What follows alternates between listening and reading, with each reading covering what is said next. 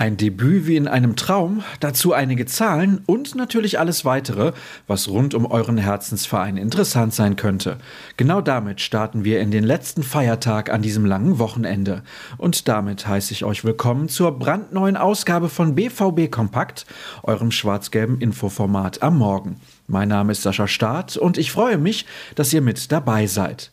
Sechs Tore, teilweise traumhafter Fußball und eine sensationelle Stimmung.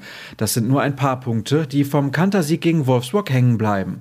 Zur Belohnung gab es für die Akteure gestern einen freien Tag, um die Zeit mit der Familie zu verbringen und vor dem Topspiel bei den Bayern am kommenden Samstag nochmal ausreichend Kraft zu tanken. Daher gibt es keine Bilder vom Auslaufen für euch. An Material mangelt es wie angekündigt aber nicht.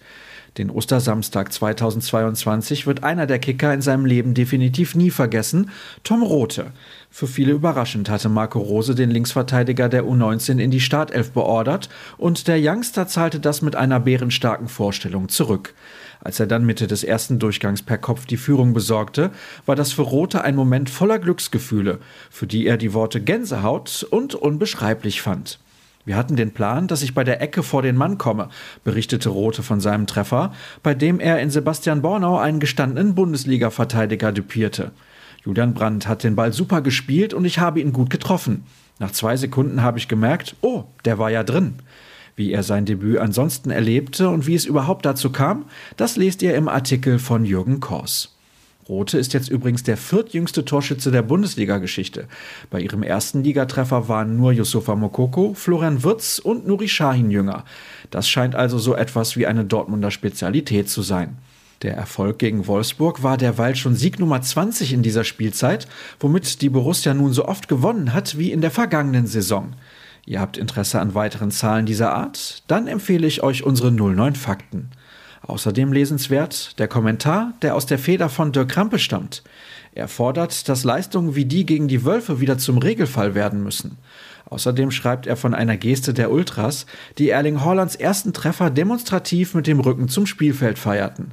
Was es damit genau auf sich hat und welche Gedanken der Kollege ansonsten zu Papier gebracht hat, das lest ihr auf unserer Internetseite. Dort könnt ihr euch auch aktiv beteiligen, nämlich mit der Vergabe der Noten für die Spieler. Da sollten einige sehr gute Bewertungen wohl Pflicht sein. Unser Redakteur Jürgen Kors war jedenfalls stark angetan von der Leistung der Mannschaft und gleich drei Akteure staubten eine 1,5 ab. Immer eine spannende Sache zu sehen, wie sehr die Meinungen bei dieser netten Spielerei auseinandergehen können. Wer mitmachen möchte, sollte bei ruhrnachrichten.de vorbeischauen, wo sehr viele tolle Texte und auch Videos auf euch warten, wie zum Beispiel unsere Analyse. Außerdem empfehle ich euch unser Plus-Abo. Folgt uns sehr gerne auf den sozialen Kanälen, zum Beispiel bei Twitter und Instagram unter dem Handle rnbvb oder auch mir unter Start. Das war's mit der letzten Osterfolge. Wir hören uns morgen selbstverständlich wieder. Tschüss zusammen.